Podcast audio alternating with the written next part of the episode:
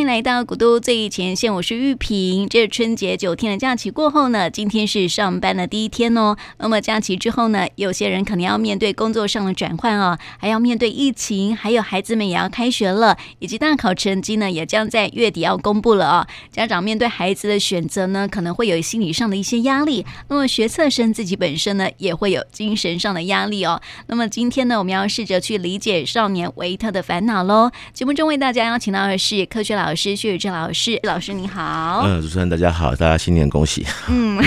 其实我们谈到这个孩子们啊，其实也是会有忧郁的一个问题了哈。对，很多人呢，其实我们谈这个世代是 Z 世代嘛哈。对，其实受到很多家长啊、家人的一些关爱啊，但是很多人、嗯、很多孩子却感到不太快乐哦。嗯。因为根据一份调查发现说哈，我们台湾的高中职学生哦，每七个人就一个人，还有大学生是每五个人就一个人会有忧郁症的一个情绪哦。嗯嗯。其实应该呃，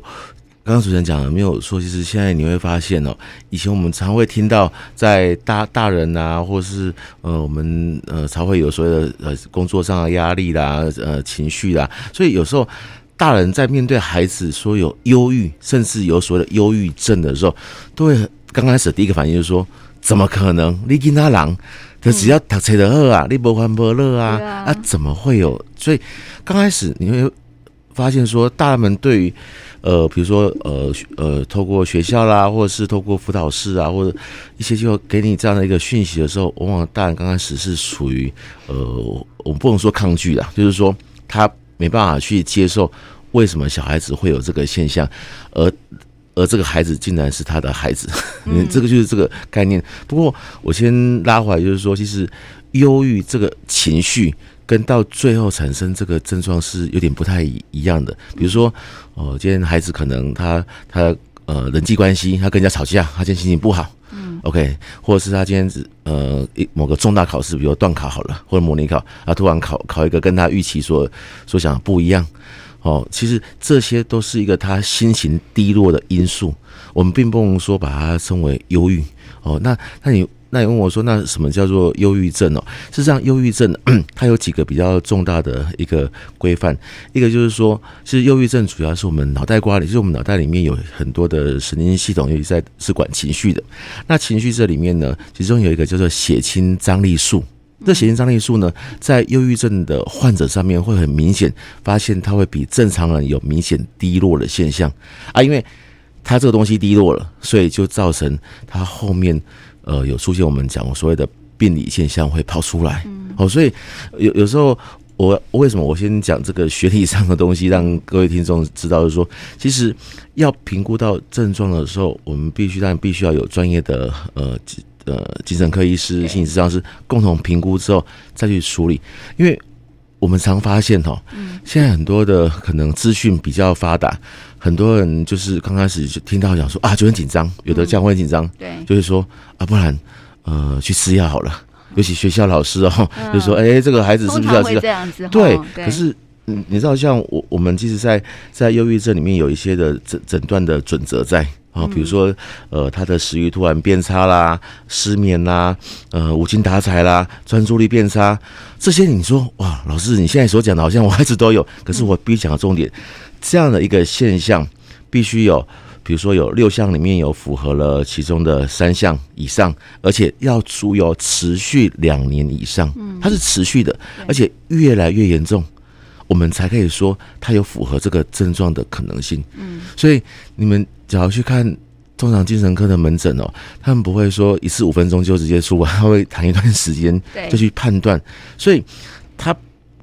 不是一个马上就像我们感冒一样。哦，就立即投用个药物就有效，因为有时候万一不是这个症状的时候，你服用了这些药物反而会适得其反。嗯，这个是我们一般像为什么我今天会拿这主题来看的时候，其实这个问题你会发现很多人都在谈，可是我们会把一个核心问题提出来，就是是不是一听到呃非医疗的人员突然跟你讲说你要吃药，就通通通跑到诊所去，然后要求。就是诊所的医生，他他他他他不是不对，他通常他会给你开一些安眠啊、镇静的药。对，其实我倒觉得这个部分，呃，要再仔细评估。那真的说，呃，你只要不是这方面的专业化，我觉得你真的到大型医院去。嗯，我觉得大大医院很多人说哦，还要单做顾问。可是我觉得，假如说你观察，它是一段长时间，起码两个月以上，不要讲半年，两个月以上，它是一次比一次严重。嗯，或是这个这个情绪的状况的反差过大。哦，他可能原本是一个很开心的孩子，啊，变成一段时间他突然不讲话了，而且长达一段一个一整个学期，或是颠倒过来，平常他是一个反正不杀恭维，啊，回来突然这这几段时间突然很兴奋的，不断跟你讲，不断跟你讲，而且他讲了你注意听，他都会去讲一个呃重复的事情，而且重复的事情里面他会。他会隐藏一些他所担心的，嗯，我想这个是我们都会常看到一些有有情绪反差的时候，我们家长可以稍微留意一下，嗯，那其实 我觉得家长好像对孩子们的一些情绪的反应啊，通常都是像刚刚老师讲到的嘛，就是说啊，我不列压力吧，哈，我又没有给你什么压力呀，还有就是说啊，这又没有什么啊，哈，嗯，就是呃，这个情绪过了就过了这样子哈，可能会有这样的家长会有这样的反应这样子。我觉得会导致孩子更不开心哎。对啊，所以像我们常举个例子，说我们先讲到讲回到忧郁的情绪好了。比如说有些孩子才会在段考前或大考前会跟你说：“哎呀，这里痛，哪里痛，我头好痛。”可是你会发现哦，他考完之后他就好了。嗯，那所以我们就有时候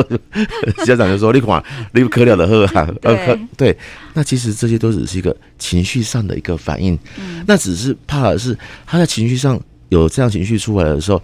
我们家长又给他落井下石，嗯，落井下石说：“你就是赌就对了，你不要想那么多。”嗯就是或者说用我们小我们自己小时候的一个感觉是，你就是要力争上游。可是他有时候真的会遇到一些瓶颈，对。好，例如有些孩子，他他去读了一些比较高压力的私立学校，因为有些学校学校压力比较重。可是对于有些孩子，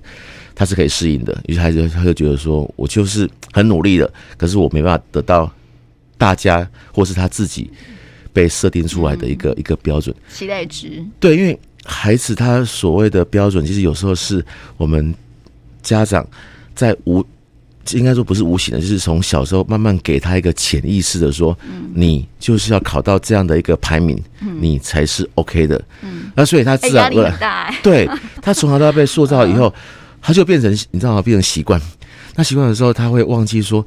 我以前是在国小。啊，现在又到国中，啊，现在又到高中，是不同的环境，啊，不同环境自然就会有不同的对手存在。可他的标准并没有去跟着去变动，他就是我就是要要要要在那个地方，所以就有时候他会去冒出一些，哎，我觉得好累、好烦，呃，好怎么样？那我是觉得我们做爸爸妈妈的，我们要去观察，因为我们会看的比较。出来说，从小到大所遇到环境的改变，然后我们跟他讨论所谓的应该少所谓讨论对策了。嗯，怎么样解决的方法？这样可能会让他觉得说，我是有一个伙伴在旁边，跟我并肩作战的，而不是一个惨的。我今天没有达到预期，我已经对自己已经很很很很很不舒服了。啊，结果我回来跟你们讲的时候，我可能又背负的压力，所以他就会选择锁起来，不说。对。啊，这说起来不是说，有时候其实我刚回到就是说，忧郁症它的一个一个就是跟神经传导物质、呃神经张天数有关，这些就会干扰到他这些神经传导上的，慢慢的从刚开始没有问题，到后来它会持续的。继续继续出现异常的现象会跑出来，对、嗯、对，对我听说好像是那个忧郁症还跟大脑有关系，嗯、是没有说。刚刚讲的神经传导物质就是在跟大脑负责情绪，嗯、呃，我们大脑有一个地方就是我们把它叫边缘系统，嗯，那边缘系统是在我们呃大脑比较靠近侧边的位置，它专门管情绪的，而这所谓的情绪就是哦、呃，除了我们喜怒哀乐之外，还有我们对于。呃，情绪上的记忆所产生的情绪，嗯，就是说我曾经知道说我要考个呃校牌前十名，我就会得到奖励，我就会得到赞赏。但是反过来，当我考考到校牌一百名以外、两百名以外、三百名以外，嗯，哎，我这时候可能不会得到赞赏，我可能得到叹气，类似这样的一个，这时候他就会启动他的这个不好的情绪，先摆在前面，对。对。嗯，所以这个爸爸妈妈要学会怎么样去倾听孩子说话啦。对啊，对啊，那还有他背后的意思是什么？这样子。对，可是我觉得有时候这个倾听这是第一部分，可是我觉得我们爸爸妈妈自己内心的情绪也必须要，也需要被被去调整的。嗯嗯，因为其实有时候重点，我们通常会说啊，对啊，我们就要倾听孩子。是问题是我们没有把爸爸，这是比较难的。我觉得就是我们必须把自己的情绪，父母亲先安顿好。嗯，所以安顿好就是。我也可以去接受孩子出现挫折的时候，他考出来的结果，或是他所遇到的困难，我们是可以接受。否则，你爸爸妈妈没办法接受这个结果的时候，你硬要回头过来劝孩子去接受，其实会有产生心理上的矛盾。这矛盾就是说，你可能第一次好好讲，第二次好好讲，第三次他还是这样的话，你会爆炸，你知道吗？对，就是会产生那种，因为你没办法说服自己。接受说，我孩子，嗯，呃，在这个波动里面，对，呃，他遇到谷底的时候，我实际上是不能接受的。可是我要表面上装有接受，对对。哦，爸爸妈妈心态要做一些调整，这样子。对，像有些这个爸爸妈妈他没有办法接受孩子的成绩太低，对啊，的概念是一样，对对，一样的。然后就会造成我们爸爸妈妈会产生失眠，或者主要照顾者，嗯，哇，他就会焦虑啊，失眠啊，然后然后到处去。去倾听其他人，其实他所谓的到，我为什么用到处倾听？其实他只是为了去找到一个一个认同感，嗯，认为说我这样的焦虑是对的，因为我的我的另可能另外一个人的孩子也是如此，他们就会产生共鸣。哦，对对对对，对，然后产生共鸣，其实我不是说不好，而是你要怎么去一起努力，我们把这个孩子，或是以及我们爸爸妈妈的情绪一起把它拉上来，否则那个家庭情绪就是。你就会发现哦，在某一段特定时间，那个家庭情绪是很很很很不好的，好对，就是 对氛围就进来就是很沉重，对。因为孩子，你知道，孩子情绪一低落的时候，相对也会影响到爸爸妈妈的情绪嘛。然后还有父母亲的情绪，其实也会影响到孩子的情绪。因为现在的他们小朋友的教育方式，跟我们应该说，他们面对的教育现场，跟我们以前的。教育模式是很大的不同点，他们现在是比较多元化的。对，那我们只要一直按照以前我们所接受的模式，或是管教方式来去看这些孩子的时候，其实我们会会有时候我们常会会会会发现我们会格格不入。嗯，哎呀，公啊，接下来跟大家看那熊，万一整的北安呢？对啊，问题是现在的孩子就是这个样子。嗯，对。会不会因为现在哈，就是科技发展太过迅速哈？像我们常常孩子们很小的时候就开始使用手机啊，跟平板电脑哈，这些是不是也会带给孩子很多的影响？所谓的电子保姆？对，其实应该这样讲，手手机这种他他们，因为他们变成他们现在是生活上面不可或缺的一部分。对，那通常他们会变成会依赖，会快速的去从。手机里面，尤其越大的孩子哦，嗯、他们会越快速希望从电脑啦、手机啦去获取他们要的 information 一些资讯，那、嗯、但他们就不见得会回头未来问爸爸妈妈。嗯、对，对，那这一块也的确有可能造成我们亲子关系之间，嗯、我们常讲资讯的落差。嗯对，资讯落差就是他想的，怎么我没有去 去去 catch 到？哦，对，而且现在他们很喜欢看一些 YouTube 啊，还是什么哈，一些资讯都会很丰富。嗯、对，对他们会参考那些的资讯，然后就是不太不太喜欢跟父母亲来谈。对，所以我觉得真的家庭生活里面，不管我们再怎么忙哈，还是要有一个时间是可以跟。跟孩子有所谓的，我们把它叫做，呃，比如说下午茶时间好了，或者是一个一个一个讨论，对，嗯，就说好，我们就来聊一聊。你也那聊聊的时候，通常孩子讲之前家里面并没有这样的一个概念的时候，他你刚开始他会有防防备之心，说奇怪，你没事干嘛要叫我聊？对对对对对，我觉得就是或者是也可以，比如说他打电动，你也跟在他旁边，然后有时候有一句没一句的去，其实我们。我们毕竟是大人，我们会比较有经验去引导他把小一些话把它讲出来。就就算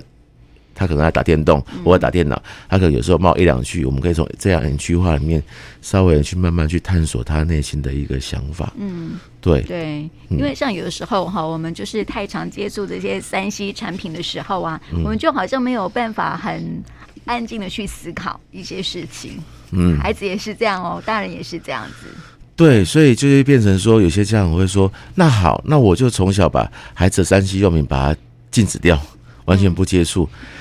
呃，也不太对哦。对，因为是没错，让他禁止掉，让他可以安安静静的去看书，这是有一有一些家长他的想法是这样。嗯、事实上，我没有说不对，而是在于说，呃，我这样禁掉以后，可是问题他还是回到正常的环境，就是同彩环境中，对他会发现说，哎、欸，啊，怎么同才知道我们我们并并并并并不是并并没有，嗯，对，那。久而久之，他还是会跟同才产生脱节的现象。嗯，对啊，对对对，所以这个呃情绪上面，这个孩子的情绪啦，哈，跟家长情绪啊，就是啊、呃，一定要去互相的去理解他这样子了哈。嗯，就是说呃，家长一定要去理解孩子的情绪，还有就是说他平常状态是什么哈。如果说哈他表现出一些跟平常不太一样的一些状态的时候，家长可能需要去注意一下了。嗯嗯，对。不过。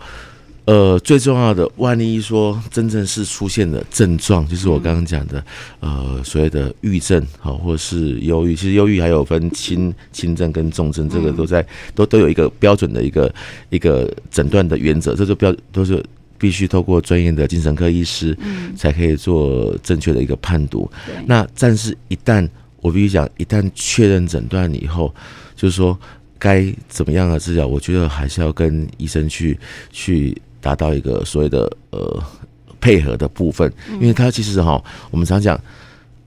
假设它形成一个症状，就像我们今天得到感冒一样，必须要透过一些的药物啦、环境来慢慢得到一些改善，否则你不处理它，他就会慢慢，你知道，你知道那个孩子怎么慢慢长大啊？长大之后他会上大学啊，啊，上大学就算了，他还会还会进进到社会，对，他会一路跟着他走，那因为他走在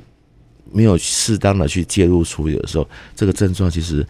不只会影响到他后后面，也会影响到他周边的人。嗯、对对对，因为说这个呃青少年的忧郁如果没有被解决的话，其实会影响到后来他长期的影响到他后来变成大人的时候的状态。对对对，对我觉得要要，而且真的要找找说真的要去做处理治疗，我觉得还是要以呃公立公立的大型医院、嗯、教学医院为主体，或者很多人会说啊，我就觉得很麻烦，我到。周边的诊所去处理，其实